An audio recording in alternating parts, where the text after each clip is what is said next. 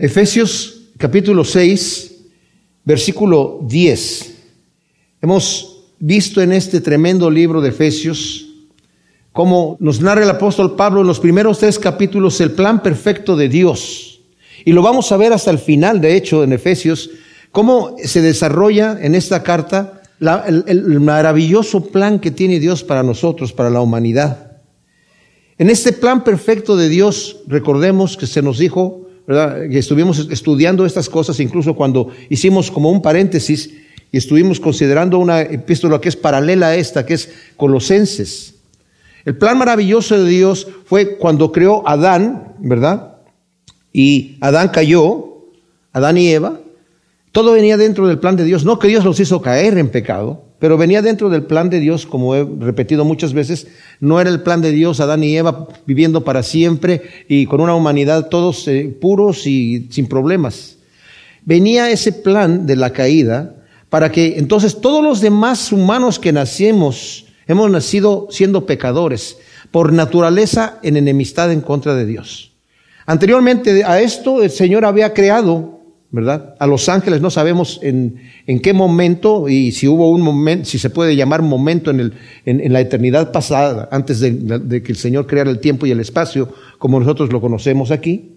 Pero eso los ángeles, los arcángeles, diferentes seres celestiales, que Juan, que cuando los ve en el arrebatamiento que tuvo al cielo, nada más dijo, es un ser viviente, no le podía poner eh, título, ¿verdad? O sea que no sabemos, pero sí sabemos que el Señor hizo, dentro de todos los seres que hizo, hizo a Luzbel o Lucifer como el máximo ser celestial que había, el más hermoso, y él fue el originador de la maldad. Eventualmente, dice, por, por, tu hermosura se llenó tu corazón de iniquidad, concebiste maldad, se llenó de orgullo y el orgullo lo llevó a rebelarse en contra de Dios, que es algo, pues, es, es, es difícil de explicar, es raro para concebir, pero todo venía dentro del plan perfecto de Dios.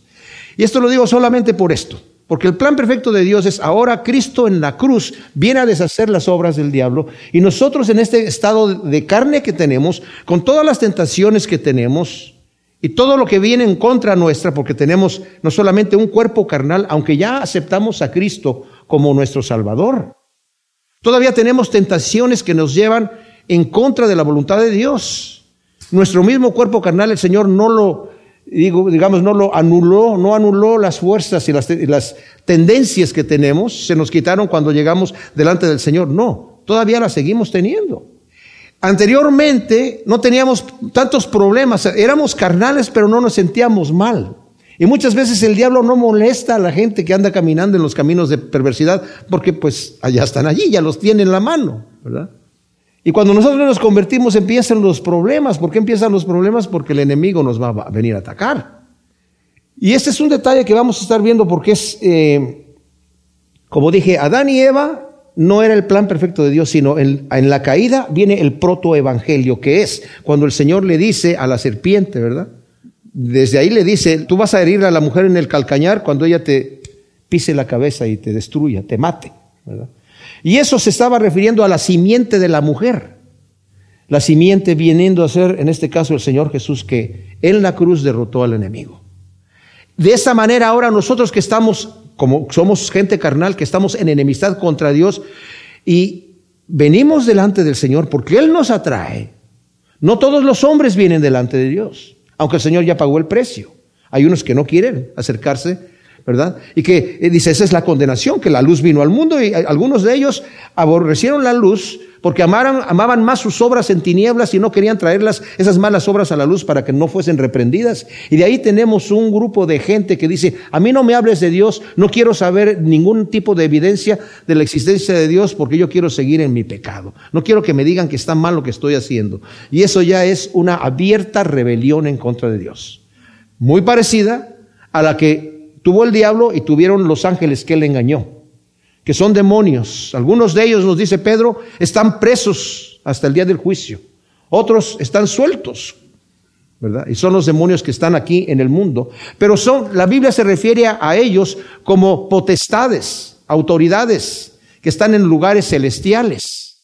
O sea, A los que están en, eh, eh, presos están en el infierno, están en prisiones de oscuridad, guardados hasta que sean juzgados. Pero los otros no. ¿verdad? En el libro de Job vemos que incluso el mismo Satanás entra delante de la presencia de Dios cuando se presentaron todos los hijos de Dios delante de él, refiriéndose a ángeles. Satanás viene con ellos. Eso es algo, como dije yo, bastante difícil de entender a veces, ¿verdad? Pero la victoria en la cruz es la victoria sobre el mal, la justificación, la redención, la adopción de los que por fe recibimos la salvación. Ese es el plan perfecto de Dios.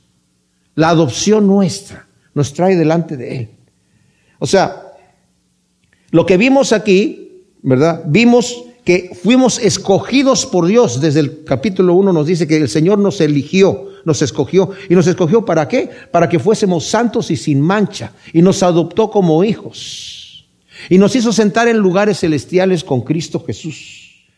El propósito de Dios, concebido desde antes de la fundación del mundo, para crear, ¿verdad? Una nueva humanidad a través de la muerte y resurrección de Cristo y finalmente unir toda la iglesia y la creación bajo el señorío de Cristo. Esa es parte de lo que ya aprendimos ahora en, en, Efesios. También nos enseñaron de que somos un solo cuerpo. El Señor derribó la pared que había divisoria entre judíos y gentiles. Porque en aquel entonces, cuando, incluso cuando el Señor estaba aquí, a sus propios discípulos les dijo, cuando los envió de dos en dos, no vayan a, los samaritanos ni vayan a, los gentiles, solamente vayan a las ovejas perdidas de Israel.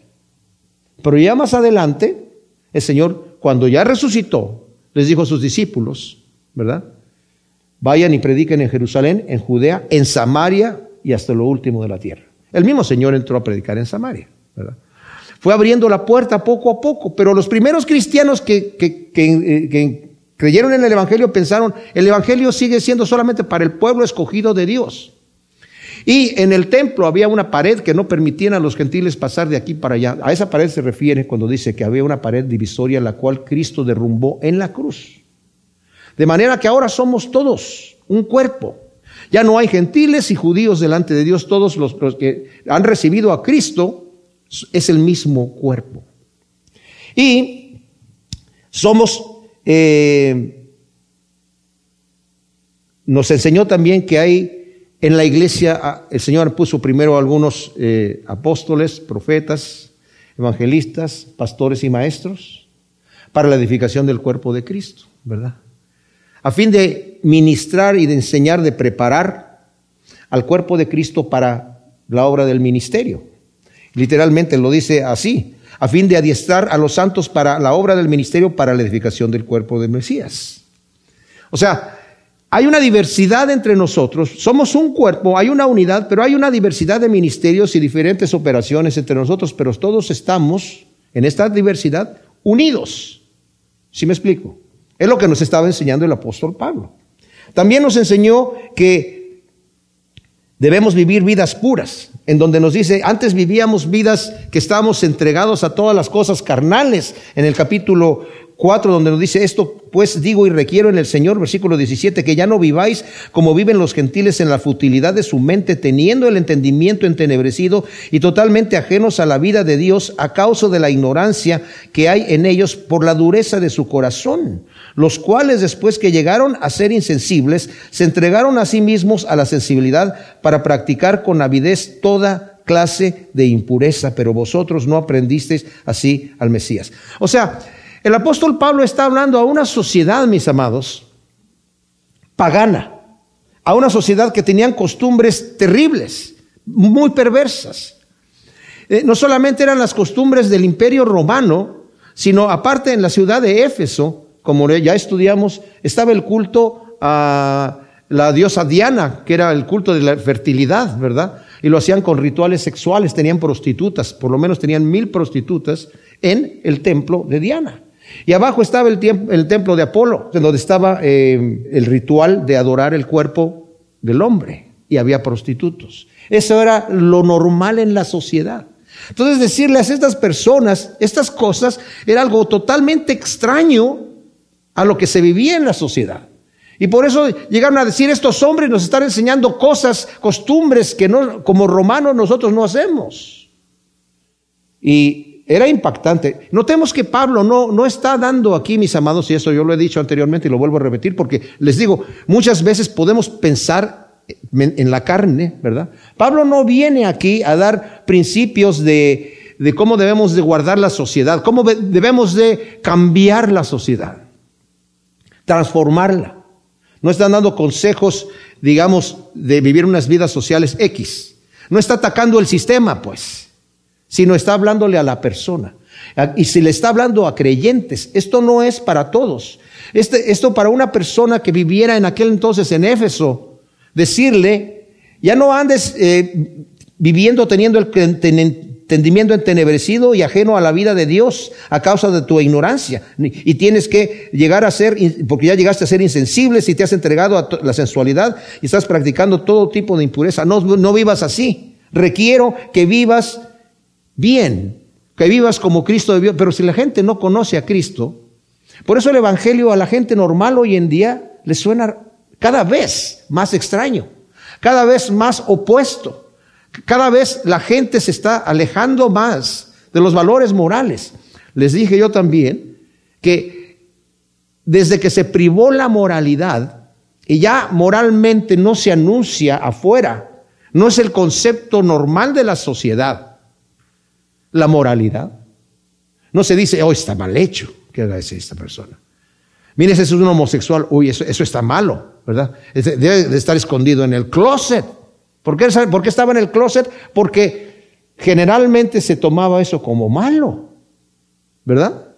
Pero ahora la moralidad. Oye, que mire esta persona que es un, eh, eh, adúltero. Uy, no, ¿verdad? El adulterio. Eh, no. O sea, se practicaba eso, pero el que lo practicaba era juzgado por la sociedad. O sea, moralmente eso se veía mal. Hoy en día, eso está en tu casa. Tú haces lo que tú quieras, que nadie te critique el, único, el pecado imperdonable dentro de los mandamientos seculares, digamos, sería no juzgues. No juzgues a nadie. No te metas con la vida privada de la gente.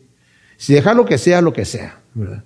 Y lo normal, ¿verdad? Tal vez la gente dice, bueno, yo no, no me, yo no sería así, pero no juzgo, ¿verdad? No juzgo y no te critico. Si esa es tu vida, tu vida, la forma en la que tú crees, quieres vivir tu moralidad y esa es tu tendencia sexual, digamos, o eh, de tu género, bueno, eso es, esto es cosa tuya. Antes no se pensaba así. Entonces Pablo está rompiendo todas estas cosas cuando nos dice que empecemos a vivir una vida sometiéndonos los unos a los otros a partir del capítulo 5, en, toda clase de relaciones domésticas, ¿verdad? Con el esposo con la esposa, de los padres con los hijos, y también en la, en la sociedad afuera, en el área de trabajo. Había que tener un sometimiento que en aquel entonces, para esta sociedad romana, era algo totalmente extraño.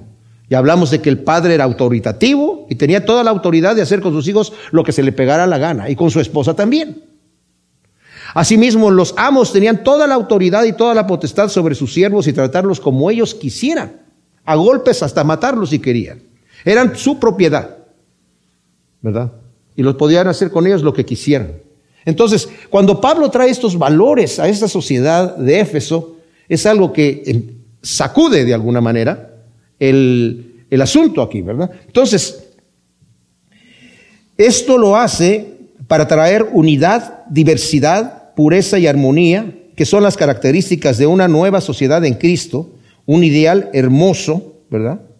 Una meta deseable, pero y que además no es tan difícil de alcanzar. Lo, lo podemos pensar de esa manera porque en realidad es así. Cuando Pablo está presentando estas situaciones, podemos decir, oye, sí, amar a mi esposa como Cristo amó la iglesia, sí, ¿cómo no? ¿verdad? La voy a amar, así vamos a tener mejor relación. Sometiéndome a mi esposo que me, que me, que me ama. Oh, sí, sí, sí, ¿verdad? No, no provocar a ir a, mis hijos. Ok, qué buen, buenas, buenas, buenos consejos. Los voy a hacer. O sea, como cristiano estoy hablando, porque el que no es cristiano no los entendía. Como cristiano, oye, sí, eso es, tiene sentido, ¿verdad? No, es un valor extraño para mí, pero lo voy a practicar. Y eh, amos, traten bien a sus siervos Oh, ok. Siervos, respeten a sus amos y sométanse a ellos. Y aunque no los estén viendo, trabajen, trabajen duro. Esos conceptos serán diferentes, ¿verdad? Pero en un momento dado, el cristiano puede decir, ok, Estoy dispuesto a someterme a todo este asunto, ¿verdad? Y salimos todos contentos, ¿verdad? Si yo soy esposo, ok, me voy a proponer amar a mi esposa como Cristo amó la iglesia, ¿verdad? Y voy a tratar bien a mis hijos, los voy a eh, educar en los caminos de Dios, y voy a procurar no exasperarlos, ¿verdad? Y si soy eh, empleado de, una compañía, voy a trabajar, le voy a echar ganas, voy a y lo voy a hacer para el Señor, y que, aleluya, gloria a Dios. Voy a vivir una vida en pureza, Voy a estar en la iglesia trabajando, eh, aplicando los dones y los talentos que Dios me, ha dado y voy a tener unidad, ¿verdad? Y voy a procurar, como dice Pedro, añadir a mi, a mi fe virtud, ¿verdad? Acción, a la, acción conocimiento, al conocimiento dominio propio, al dominio propio paciencia, perseverancia, tolerancia. A eso, eh, piedad, a, la piedad, eh, o sea, mi devoción con Dios a eso afecto fraternal entre mi prójimo, entre mis hermanos de Cristo y a todo eso el amor haga. Pero gloria a Dios, eso lo voy a hacer. Mm, perfecto. Pero, aunque nosotros queremos, pensamos que no hay una oposición. Pero Pablo nos va a hablar aquí de una oposición. Yo quisiera que leyéramos el capítulo 6 del versículo 10. Por lo demás, ser fortalecidos en el Señor y en el poder de su fuerza, revestidos de toda la armadura de Dios, para que podáis estar firmes contra las acechanzas del diablo. Porque no tenemos lucha contra sangre y carne, sino contra principados, contra las potestades, contra los gobernadores del mundo de las tinieblas, contra las huestes espirituales de maldad en las regiones celestes. Por tanto, Tomad la armadura completa de Dios para que podáis resistir en el día malo y habiendo hecho todo, estar firmes. Estad pues firmes, ceñida vuestra cintura con la verdad, revestidos con la coraza de justicia, calzados los pies con el apresto del evangelio de la paz y sobre todo Tomad el escudo de la fe con el cual podéis apagar todos los dardos de fuego del maligno y aceptad el yelmo de la salvación y la espada del Espíritu que es la palabra de Dios. Orad siempre en el Espíritu mediante toda oración y súplica, velando también para ello con toda perseverancia y súplica por todos los santos y por mí para que me sea dada palabra al abrir mi boca a fin de dar a conocer abiertamente el misterio del Evangelio, por el cual soy embajador en cadenas, para que osadamente hable acerca de él como debo hablar. O sea, Pablo nos está diciendo aquí, nos está diciendo es, que qué bonito todo esto que hemos venido hablando y que podemos decir, ok, como lo que vimos de Pedro, ¿verdad? Voy a añadir a mi fe acción, a la acción, pero ya cuando lo empezamos a trabajar, vamos a darnos cuenta que son cosas que van en contra de nuestra propia naturaleza. Y para todas estas cosas necesitamos la ayuda del Espíritu. Pero aquí nos está introduciendo Pablo algo no, no, no necesariamente nuevo, ¿verdad? Porque debajo de las apariencias superficiales se está librando una batalla espiritual invisible, mis amados nos presenta al diablo.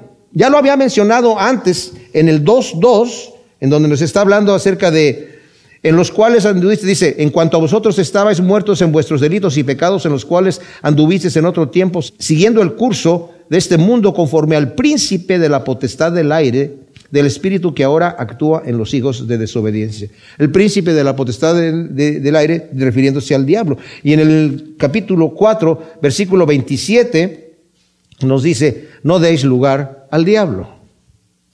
Ahora, al estar dándonos estas instrucciones,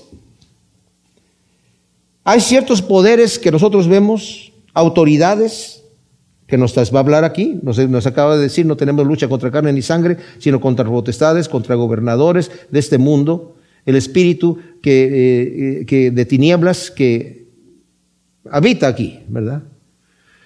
Está hablando de, solamente todos los demonios de los, entre los cuales eh, Satanás es el jefe, ¿verdad?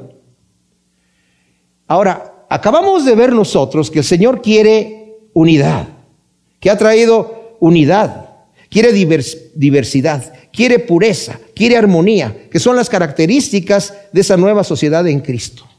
Es un ideal hermoso. Ahora, el enemigo de Dios, ¿qué creen ustedes que son las áreas que va a atacar? Pues esas mismas.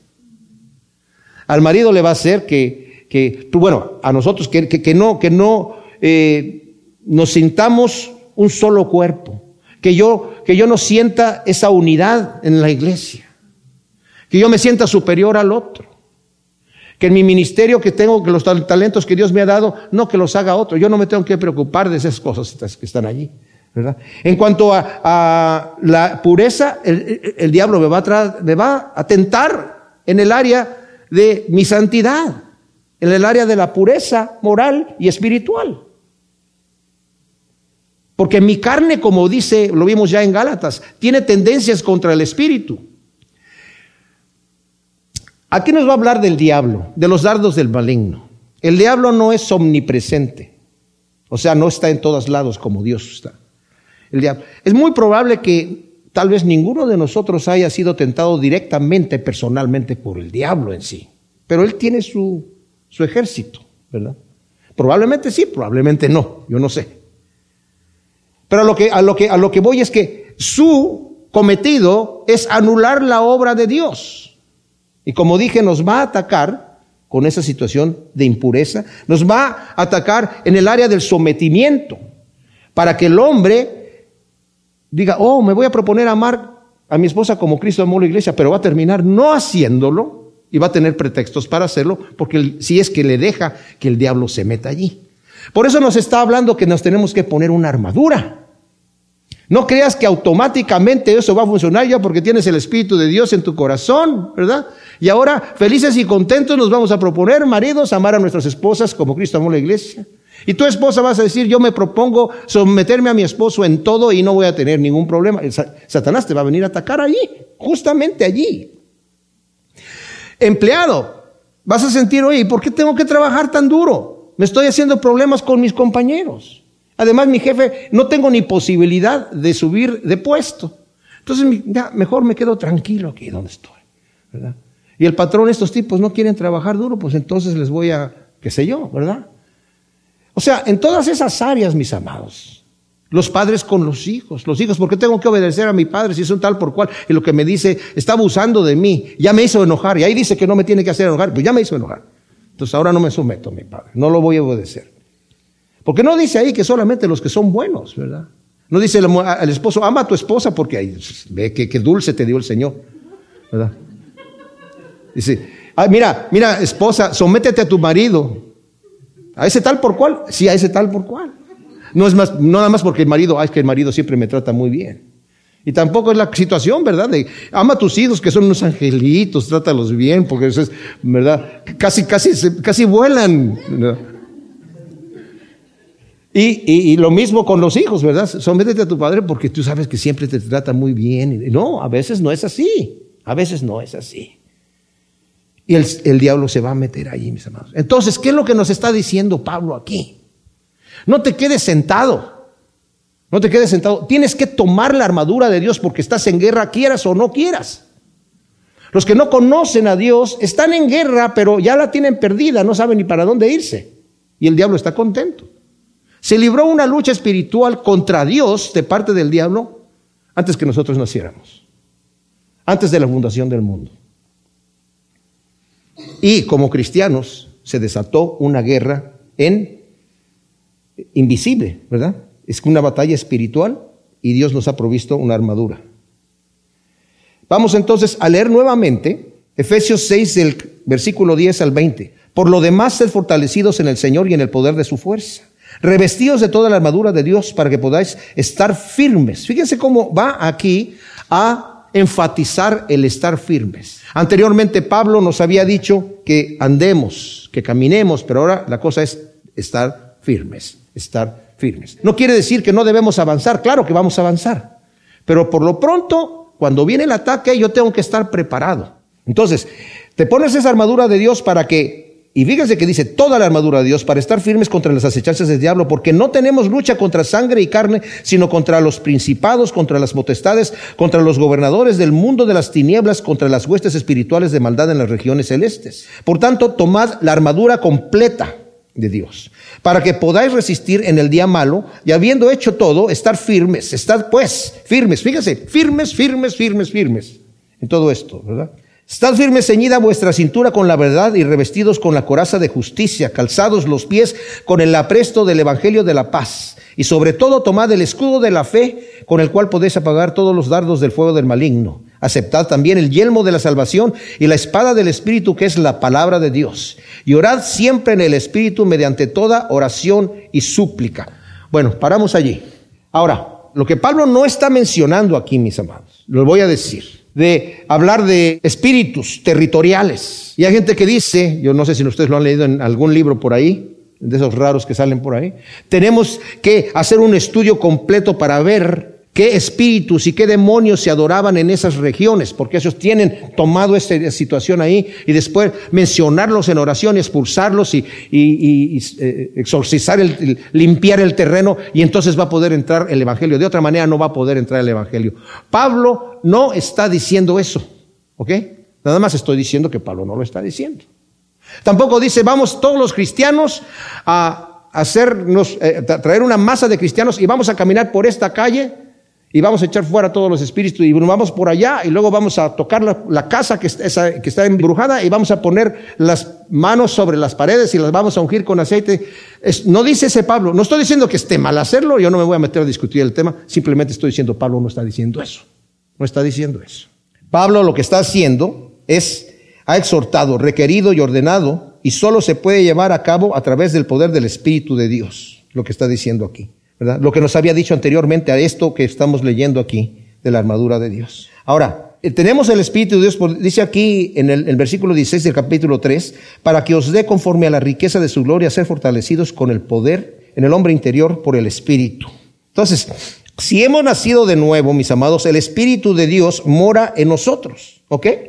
El Espíritu de Dios mora en nosotros. Y estamos completos, nos dice, como dice en Colosenses 2, del 8 al 10, Dice así, mirad que no haya quien os esclavice por medio de filosofías y huecas sutilezas según la tradición de los hombres, conforme a los rudimentos del mundo y no según el Mesías, porque en él vive corporalmente toda la plenitud de la naturaleza divina y estáis completos en él o llenos de él, el cual es la cabeza de todo principado y potestad. Ahora, es un error creer, mis amados, que el cristiano puede ser poseído por demonios, basándose en una pobre exégesis de lo que dice Mateo 12. Uno va a decir, ¿qué, dice Mateo 12? Vamos a Mateo 12, entonces a ver qué dice Mateo 12. Mateo 12, y hay libros que se han escrito acerca de esto, ¿verdad? El versículo 43. Ahora bien, cuando el espíritu inmundo sale del hombre y anda por lugares secos buscando reposo, pero no lo haya. Y dice, volveré a mi casa de donde salí, y al llegar la haya desocupada, barrida y, puesta en orden. Entonces va y toma consigo otros siete espíritus peores que él mismo, y entrando moran ahí, y las condiciones postreras de aquel hombre llegan a ser peores que las primeras. Así también acontecerá a esta generación malvada. Entonces dicen estas personas, ¿verdad? Que tú como cristiano tienes que indagar, ¿verdad? Tienes que estar, si, si, algún demonio te entró, tienes que echarlo fuera. Y hay situaciones que pasan en las iglesias, ustedes las han visto, ¿verdad? Eso es imposible que suceda. Les voy a decir por una, una cosa aquí. Aquí dice que el Espíritu llega y sale. Pero no se está refiriendo a un cristiano porque dice, así va a acontecer a esta generación malvada y perversa. El espíritu puede salir por voluntad propia de un endemoniado que esté endemoniado, ¿verdad? Porque no todos tienen demonios, también hay otros que piensan que todos traen demonios. Y puede salir por situación voluntaria, o tal vez haya algún método de exorcismo que alguien tiene y lo echa fuera, pero, pero no es, no está lleno del Espíritu Santo, no se convierte al Señor. Entonces su condición viene a ser peor que él. Nosotros los cristianos tenemos el Espíritu de Dios, mis amados. Romanos 8, eh, del 9 al 11 nos dice que nosotros estaremos el Espíritu de Cristo. Y el que no tiene el Espíritu de Cristo no es de Él. Cristo mora en nosotros. Acabamos de leer lo que nos dice en, en, en Colosenses 3:16 y en Juan, primera de Juan 5, eh, versículo 18, dice, sabemos que todo aquel que es nacido de Dios no peca, pues el que fue engendrado por Dios lo guarda y el maligno no lo puede tocar, no lo agarra. O sea, el Espíritu de Dios mora en nosotros, mis amados, y no puede entrar, no tiene, Satanás no puede llegar, no tiene la manera de entrar, no tiene el código para entrar. Cuando quieren eh, atacar, el Espíritu le dice, no, aquí estoy ocupando yo esto. Entonces nada más lo dejo ahí para que sepamos esto. Ahora, el versículo 11, Pablo nos dice de Efesios, revestidos de toda la armadura de Dios para que podáis estar firmes contra las acechanzas del diablo. Pablo nos insta a tomar la armadura que Dios ha provisto para el creyente, para poder defenderse de los ataques del maligno y aún vencerlo. Además nos va a capacitar para predicar eficazmente el Evangelio. O sea, la armadura de Dios tiene dos, dos funciones. Una de defensa personal y otra de ataque, de agresión y de esparcimiento del Evangelio. Entonces notemos que debemos tomar, dice aquí, toda la armadura de Dios. La panoplia es una palabra en, español también que significa todos los elementos, ¿verdad? Pablo no está diciendo aquí, eh, las que te gusten, bueno, me gusta, me gusta el yelmo de la salvación, ¿verdad? Pero el, escudo de la fe está muy grande y se ve medio, medio grotesco, pero el, el, casquito ese sí de la salvación me gustó, ¿verdad? El yelmito, se ve bonito. No, o yo me pongo el yelmo y tú traes el escudo y que alguien ya trae la espada y, ¿verdad? No, tenemos que tener todas las piezas, no hay opción. Para estar firmes, antes que nos ha llamado a andar, ahora como dije, el objetivo es permanecer firmes contra las acechanzas del diablo. La palabra es metodía, o sea, el diablo te está estudiando, tiene artimañas para hacerte caer. Es el maestro de mentira. Primera de, segunda de Corintios 2.11 eh, nos habla de las artimañas del diablo también. Las artimañas del diablo asume en muchas formas esto, ¿verdad? Pero la más eficaz es cuando tiene éxito en persuadir a la gente de que él no existe. Negar su realidad es exponernos mucho más al ataque. Dice el doctor Lloyd Jones, tengo la seguridad de que una de las causas principales del mal estado de la iglesia de hoy es el hecho de que el diablo ha sido olvidado en la iglesia y atribuimos todo a nosotros mismos. Hemos llegado a ser muy psicológicos en nuestra actitud y pensamiento. Vivimos ignorantes de este gran hecho objetivo, el ser y la existencia del diablo, el adversario, el acusador y sus dardos feroces. O sea, al no tomarlo en cuenta, no nos vamos a querer defender, no vamos a querer, no vamos a pensar que necesitamos la armadura.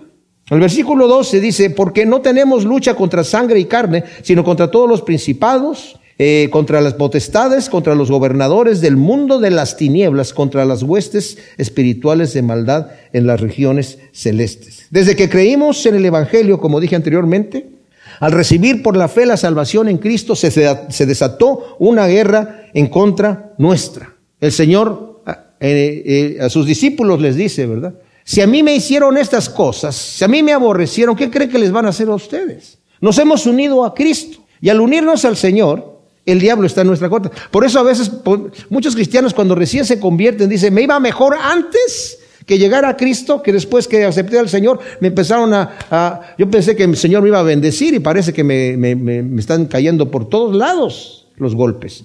Es así. Efectivamente, efectivamente. Pero hay un detalle aquí, mis amados. Dios ha provisto una armadura e, exacta, perfecta para cada uno de nosotros. Él sabe la eficiencia de la armadura. Es eficaz, completamente eficaz. El cristiano que vive en derrota cuando estudiemos las partes, no nos va a dar tiempo en este estudio de estudiar las partes. vamos a ver que cuando estudiemos las partes, el enemigo no tiene salida cuando las estamos usando. Pero cuando nos descuidamos y cuando decimos no necesito la armadura de Dios, ¡pum! Yo imagino que Pablo veía cuando estaba allí encarcelado la manera en la que se iban poniendo las piezas, porque así lo va describiendo pieza por pieza, como el soldado, bueno, se relajaba mientras estaba ya ahí con Pablo, pero al salir tenía que pasar la revisión militar, entonces tenía que ponerse todo y salir todo bien uniformado con todas las piezas y se iba viendo cómo se iba vistiendo y así las va a describir más adelante. Entonces, la lucha no es contra carne y sangre, es decir, no tenemos lucha contra seres humanos ni con sistemas humanos que son visibles y materiales. Si pensamos entonces que vamos a luchar en contra del sistema, porque a veces es así como muchos cristianos piensan, o con muchas congregaciones piensan. ¿verdad? Hay que hacer esta cosa para modificar el asunto del... No quiere decir que nosotros no brillemos afuera, al contrario, tenemos que brillar. Pero la lucha no es contra lo que está pasando allí. Eso está pasando porque Satanás está moviendo las piezas y está haciendo que la gente haga las cosas que están haciendo. O sea, la lucha no es contra carne y sangre. Y si no sabemos detectar al enemigo, probablemente no vamos a perder la guerra no sabemos quién es el enemigo. Nuestra lucha es contra principados, es decir, son seres espirituales poderosos e invisibles de diferentes rangos cuyo caudillo es el diablo. Lo vemos descrito a Satanás, ¿verdad? En dos pasajes principales, o sea, no son los únicos, pero dos pasajes principales. Isaías 14, lo vimos cuando estudiamos Isaías, lo describe del versículo 12, dice, ¿cómo caíste del cielo, lucero, hijo de la, la mañana? Tú que abatías las naciones has sido derribado a tierra, tú que decías en tu corazón, subiré a los cielos, en lo alto junto a las estrellas de Dios, levantaré mi trono y en el monte del testimonio me sentaré, a los lados del norte, sobre las alturas de las nubes subiré y seré semejante al Altísimo, pero tú derribado eres hasta el Seol, a lo profundo del abismo. Y luego en Ezequiel 28 nos dice en el versículo 12, Hijo de hombre, entona endechas contra el rey de Tiro, que era figura, ¿verdad? De lo que es Satanás, ¿verdad? Personalizado. Y dile así, así dice Adonai Yahvé, tú eras el sello de la perfección, lleno de sabiduría y acabado de hermosura. En el huerto de Dios estuviste y de toda piedra preciosa era tu vestidura. De cornalina, topacio, jaspe y crisólito. De berilio, ónice, zafiro y carbunclo, de esmeralda y de oro. Los primores de tus panderos y las flautas estuvieron preparados para ti el día de tu creación. Notemos que es un ser creado. Tú, querubín ungido protector, yo te constituí para esto. En el santo monte de Dios estuviste, en medio de las piedras de fuego te paseabas. Perfecto eras en todos tus caminos desde el día que fuiste creado hasta que se halló en ti maldad. A causa de la multitud de tus contrataciones fuiste lleno de iniquidad y pecaste.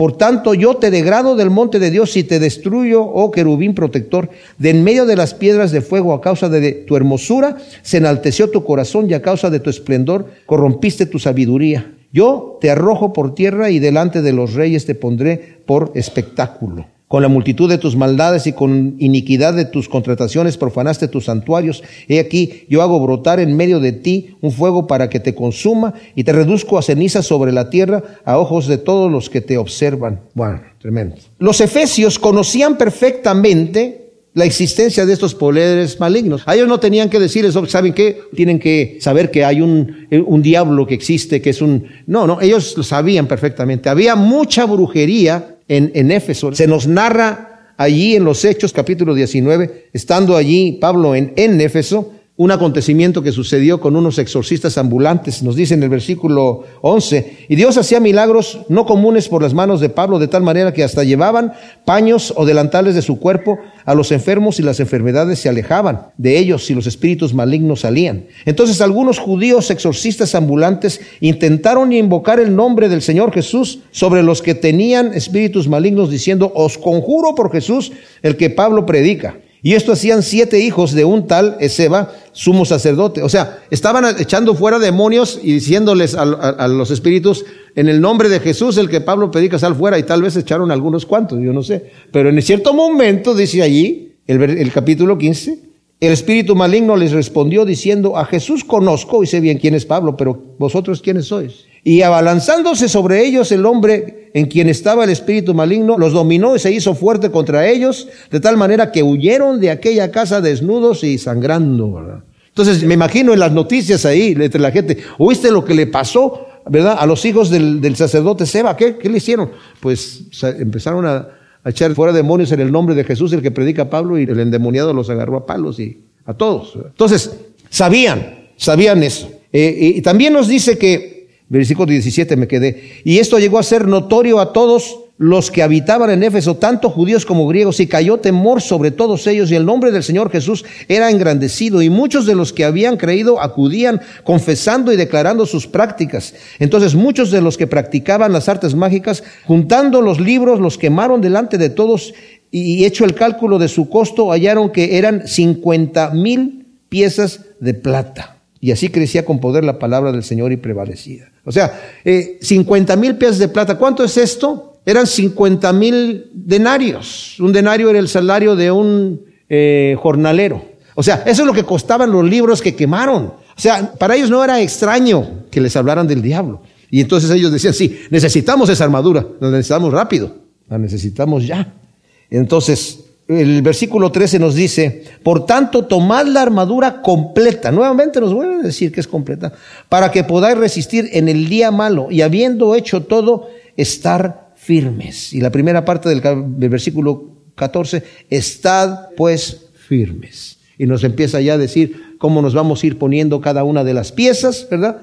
Primero, como decía yo, veía cómo el soldado se iba vistiendo, primero con el cinturón de la verdad, ¿verdad? Revestidos con la coraza de justicia, o sea, sobre la túnica iba el cinturón, y la coraza era una, protección por el pecho y la espalda, que se unía con, con, cosas de metal o de, eh, eh, cuero, ¿verdad? Entre los lados, y al cinturón se unía al cinturón.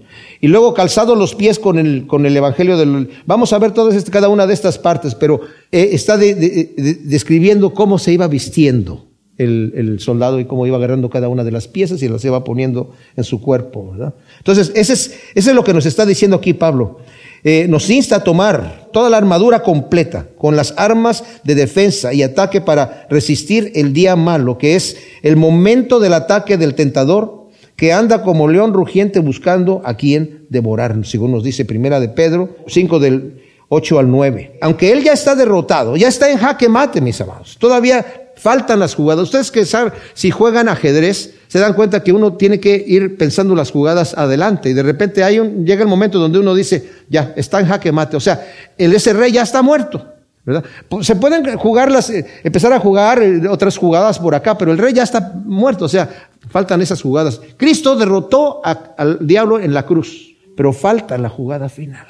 Mientras tanto, busca hacer el mayor daño posible. En Colosenses, en el versículo 2, capítulo 2, perdón, versículo 13 eh, al 15 dice, y vosotros estando muertos en los delitos y en la incircuncisión de vuestra carne, os dio vida juntamente con él, perdonándonos todos los delitos, anulando el acta de los decretos que había contra nosotros que nos era contraria, quitándola de en medio y clavándola en la cruz, y habiendo en ella desarmado completamente a los principados y a las potestades, los exhibió públicamente en el desfile triunfal. Esto quiere, cuando había, conquistaban los emperadores romanos a los presos que iban a ser ejecutados, los traían ahí en el desfile, para que supieran, estos ya van a ser ejecutados. Y es lo que está diciendo en la cruz, el Señor expuso a los que ejecutados. El Señor también dice, el diablo ya no tiene nada en mí.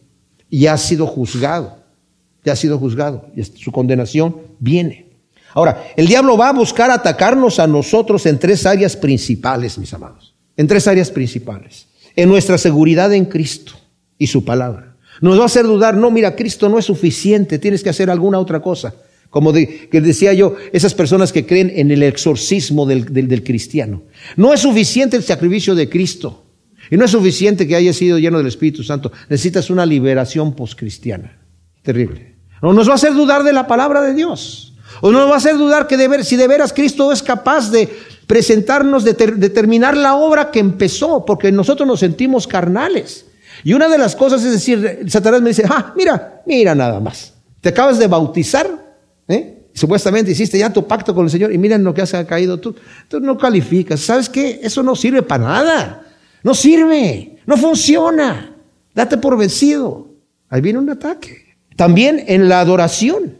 En, en, en, yo, con todo mi corazón, adorar al Señor en la comunidad con los cristianos, ¿verdad? En mis momentos de oración. ¿Para qué, hombre? ¿Para qué no, no, no seas tan beato? ¿Para qué tienes que ir a la iglesia tanto? No, no, o sea, Mira, relájate, descansa, estás muy cansado. También el Señor quiere que descanses, ¿verdad? Es el cuerpo, el templo del Espíritu Santo necesita su... Tranquilo, no seas tan beato, tan fanático. Mira, tu vecino va a la iglesia una vez al mes, está feliz. No tanto, o sea, no es para tanto. Ahí nos va a atacar. Y nos va a atacar en nuestra pureza moral. Veamos como ejemplo a José y a Daniel. José se propuso no pecar contra Dios. ¿Y saben qué pasó con José? No pecó contra Dios. Daniel se propuso no contaminarse. ¿Y qué pasó con Daniel? No se contaminó. Son ejemplos de personas que se pusieron la armadura de Dios. Estaban listos para la batalla. Sabía que venían una batalla. Y vaya que, que batallas tremendas, ¿verdad? Así que Pablo nos manda tomar la armadura para que una vez que hayamos resistido, permanezcamos firmes ante Dios, habiendo hecho huir al diablo. Santiago 4:7, resiste al diablo, resístelo, y va a tener que huir. No, te, no dice, dale de pisotones en la cabeza. El pisotón se lo dio Cristo en la cruz. Yo solamente lo tengo que resistir. Ahora, mis amados, muchos cristianos viven vidas carnales y creen que no pueden vivir en victoria obedeciendo a esa creencia que les dije yo.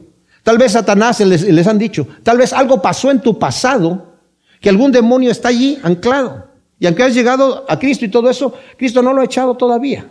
Hay que recordar, hay que, así como utilizando memorias psicológicas, vamos, vamos a, te van a llevar al, al, gurú que te va a hacer recordar el pasado. Y en ese pasado, ahí fue donde te, ahí estuvo el asunto. Y como ejemplo puede ser que el tipo dice simple y sencillamente, llegan a consejería. El tipo dice, eh, tienes que amar a tu esposa como Cristo amó a la iglesia. Yo no puedo amar a mi esposa como Cristo amó a la iglesia.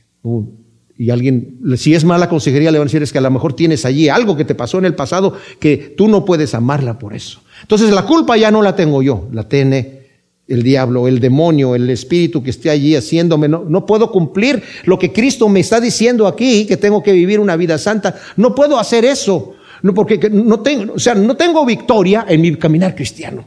Y no lo tengo en todo lo que dice allí, porque a lo mejor algo pasó en el pasado. Y entonces te van a llevar al gurú que sepa decirte es que pasó ese asunto. Cuando la realidad, nos dice Hebreos, es que eres un niño no comes alimento sólido, no has ejercitado el, discernimiento del bien y el mal por medio del ejercicio, por medio de tu caminar cristiano. Y luego nos dice más adelante en, Hebreos 12, eh, no has aceptado la disciplina del Señor, no te has ejercitado. Lo que pasa es que eres un flojo, espiritualmente hablando. Estás tirado, no quieres obedecer. O sea, el tipo que no ama a su esposa, no es porque no la pueda amar, es porque no la quiere amar. No la quiere amar. ¿Y qué pasa? No se han puesto la armadura de Dios y son derrotados. Cuando vivimos vidas derrotadas, eh, apunte la pregunta, ¿tienes la armadura puesta? ¿Estás realmente pensando, como dice en Gálatas, no camines en la carne, sino va con el Espíritu? Entonces, te estás defendiendo con el escudo de la fe. Tienes el yelmo de la salvación, Cristo, yo soy salvo y no voy a dejar que me ataque Satanás ahí porque es la cabeza, te corta la cabeza con eso. Mis amados, eso es importante porque aunque las promesas son muchas y los mandamientos los hemos recibido y los hemos aceptado como buenos, si no nos ponemos la armadura de Dios, no vamos a poder vivir victoriosamente. Gracias Señor, te damos por tu palabra. Te pedimos que tú siembres estas cosas en nuestros corazones, Señor. Que realmente podamos ponernos tu armadura, Señor. Que podamos decir, Señor, heme aquí. Tú has provisto lo necesario, Señor. Nos has dado todo lo que nosotros necesitamos para vivir unas vidas santas. Nos has dado, Señor, e, esa e, cinto, ¿verdad? De verdad, que vivamos en verdad recto, Señor, creyendo la verdad, viviendo y diciendo la verdad, revestidos con la coraza de justicia, Señor, que tú nos has dado nos has justificado, calzados los pies con el apresto del, Evangelio de la paz, Señor, y tomando sobre todo el escudo de la fe para apagar los dardos del maligno, y también aceptando el yelmo de la salvación que tú nos has traído, y atacar al enemigo con el espíritu de la palabra, Señor, y con la oración, Señor. Eh, ayúdanos a no ser flojos, sino a levantarnos en fe con la autoridad que tú nos has dado y el poder que tú nos has dado. En el nombre de Cristo. Amén.